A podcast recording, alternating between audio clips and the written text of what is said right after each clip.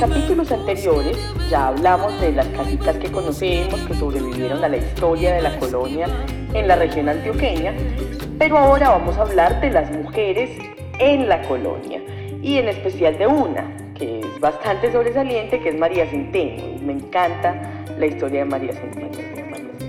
Para empezar, hablemos del contexto antioqueño para la época de la colonia. Nosotros sabemos que la colonia es el periodo de la historia de Colombia durante el cual se conformó el reino, el nuevo reino de Granada, cuando España estableció su dominio y sus instituciones en los territorios que obtuvo mediante la conquista de América. En la colonia se estableció una relación de dependencia eh, de los territorios del Nuevo Mundo respecto a la metrópoli imperial española, ¿cierto? Entonces éramos parte de España. Durante la época colonial, el núcleo de la provincia de Antioquia fue la ciudad de Santa Fe de Antioquia, fundada por el conquistador Jorge Robledo en 1541. En esta ciudad se asentaron españoles que derivaban su sustento de la actividad minera y de la explotación de grupos indígenas que fueron otorgados por la corona en encomienda. Pero dado que en el transcurso del siglo XVI mm, desapareció casi toda la población indígena que había en la región, el oidor visitador Francisco Herrera Campuzano organizó varios pueblos que albergaban a los pocos indios sobrevivientes y algunos foráneos, y bajo la jurisdicción de Santa Fe quedaron los resguardos denominados San Pedro de Sabana Larga, San Antonio de Buriticá, Nuestra Señora de Sopetrán, San Lorenzo de Aburrá y San Juan del Pie de la Cuesta, que hoy es San Jerónimo.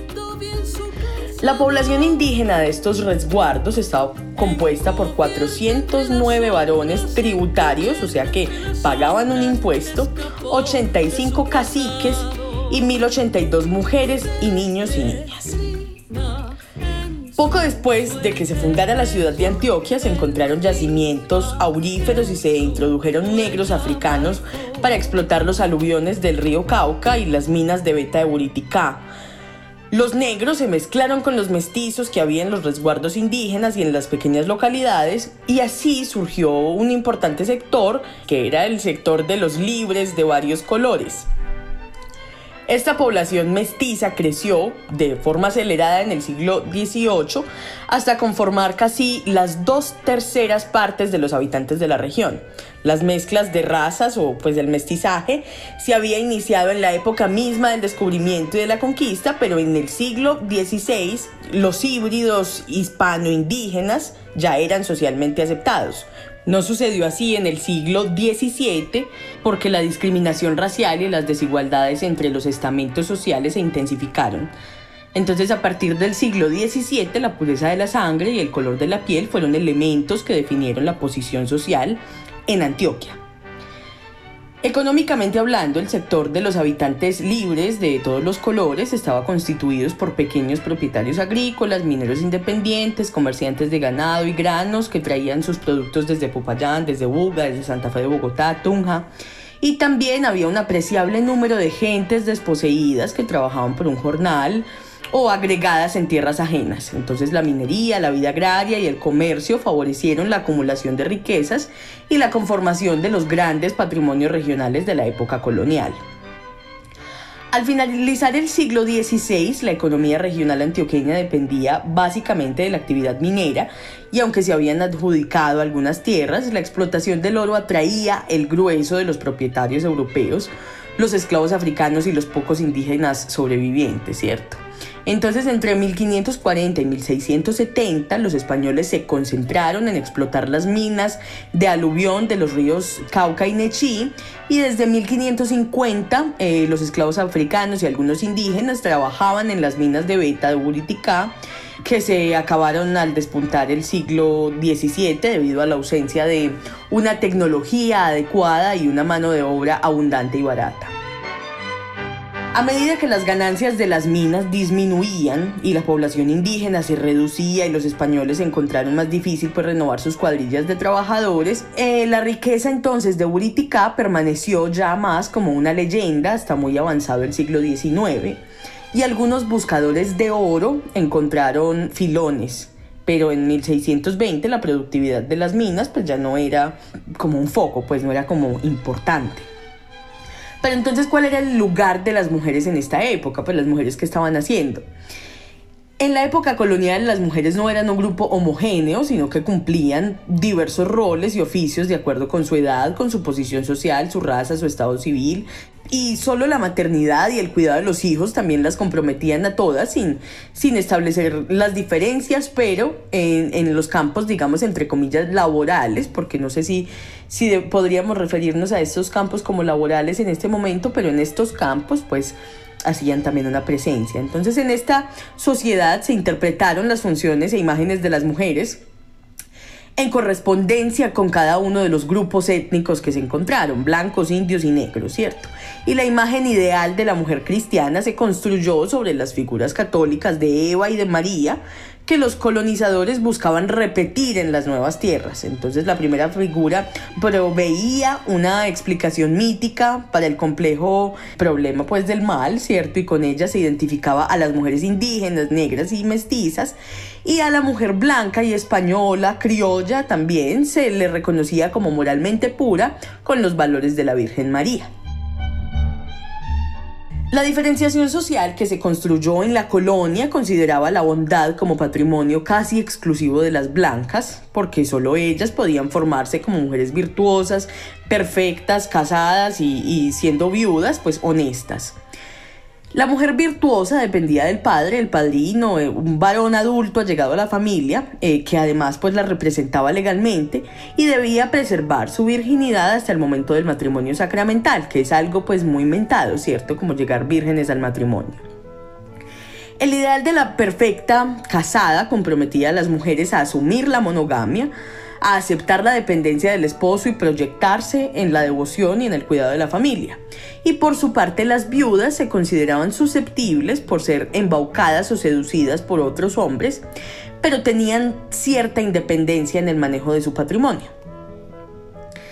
El hogar era un medio de socialización de la moral, de la política y por ende pues un núcleo fundamental en las relaciones de poder como lo sigue siendo los españoles buscaron establecer el matrimonio monogámico y la familia patriarcal entre la población nativa como una base imprescindible para afianzar la sociedad colonial y las estructuras económicas y políticas. Un efecto bastante notorio de la colonización antioqueña sobre la población indígena fue su migración forzosa, porque mediante los sistemas de encomienda eh, y mita fue obligada a prestar sus servicios en regiones eh, distantes de su lugar de origen. Entonces, la modalidad más extendida y la que en mayor medida propició la mezcla racial fue la incorporación de mujeres indígenas al núcleo familiar blanco en calidad de sirvientas. Entonces estas mujeres aprendieron de sus amos el castellano, las prácticas cristianas, las formas de, comportamiento hispánicas. Eh, los encomenderos tomaban a estas mujeres jóvenes de las comunidades y las trasladaban a las ciudades para que desempeñaran los oficios domésticos y ellas tenían una circulación restringida por las calles y se debían identificar con una cédula donde apareciera el nombre del amo a quien servían y a quien pertenecían. En las minas, las negras trabajaban en la cocina y en el cultivo y además atendían a los ancianos y a los enfermos. Pues al igual que los hombres, muchas trabajaban con el agua a las rodillas, limpiando los minerales de los ríos.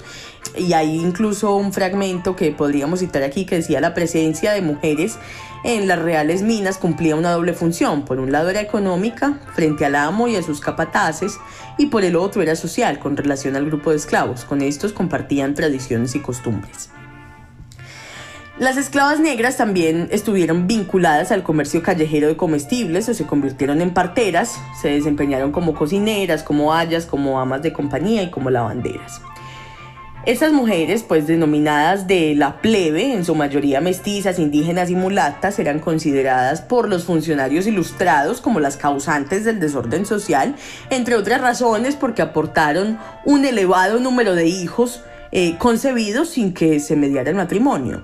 Entonces la definición de prostituta era bastante laxa, abarcaba por igual a las mujeres que convivían con su pareja sin haber contraído matrimonio sacramental y aquellas que estaban... Em, entablando formas de comercio carnal a cambio de, dinero u objetos, ¿cierto? Entonces el adulterio, el amancebamiento y el concubinato se asimilaban a la prostitución y por eso se penalizaron como pecados y como delitos.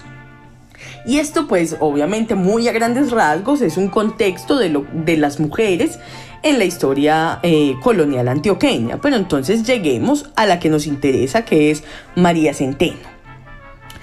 María Centeno era una de las tres hijas del capitán Fernando de Zafra y Centeno y de Juana Taborda, que vivió entre 1568 y 1645 y fue propietaria de grandes minas de oro en Buritica y en Remedios, o sea, María Centeno. A María Centeno los mineros antioqueños le tenían una especial admiración por ser la primera mujer que con una cuadrilla de esclavos se dedicó a explotar el oro en las minas de Buritica. Esta mujer contrajo matrimonio tres veces. Su primer esposo fue don García Jaramillo de Andrade, un, minero acaudalado y hacendado que explotaba las ricas minas de San Román en Buriticá en compañía del gobernador de la provincia de Antioquia, que era Gaspar de Rodas. Al morir este señor García Jaramillo, la viuda, o sea María Centeno, heredó las minas y durante más de 25 años, con 508 negros, siguió extrayendo oro en enormes cantidades para enviarlo a España. El segundo matrimonio de María Centeno fue con Alonso de Rodas Carvajal, eh, que le decían el mozo. El mozo era un capitán que era hijo de Gaspar de Rodas y que tenía un origen mestizo, pero en razón de su fortuna aparecía como blanco.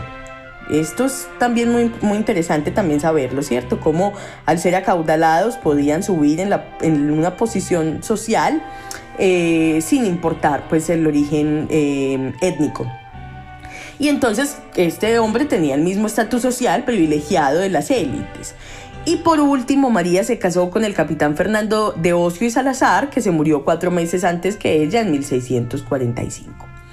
Entonces María Centeno heredó de su padre y de sus esposos una fortuna riquísima representada en minas de oro y en grandes latifundios en el occidente antioqueño para llevar el agua a las minas donde construyó también un, acueducto de 15 kilómetros. Los mineros convirtieron a esta mujer en un mito y pensaban que tenía pactos con el diablo, decían que la habían visto atravesar el río Cauca cabalgando por los aires con el demonio eh, en forma de mula negra y otros decían que en Puerto Valdivia existía la roca de María Centeno con las huellas de las cerraduras del corcel satánico. Cuenta la leyenda que en los primeros años del siglo XVII María Centeno le ordenó a un esclavo que ocultara sus tesoros en lugares difíciles de encontrar, pero cuando pasaron cerca de uno de los afluentes del río Herradura, las mulas cargadas de oro se enfermaron y se vieron obligadas pues a quedarse en ese sitio. Entonces, al no encontrar seguridad para el tesoro que cargaba, María Centeno, cuentan, le dijo a uno de sus esclavos, habría aquí un hoyo. Y desde entonces el pueblo antioqueño de Abriaquí quedó ligado a las tradiciones legendarias de esta aguerrida minera.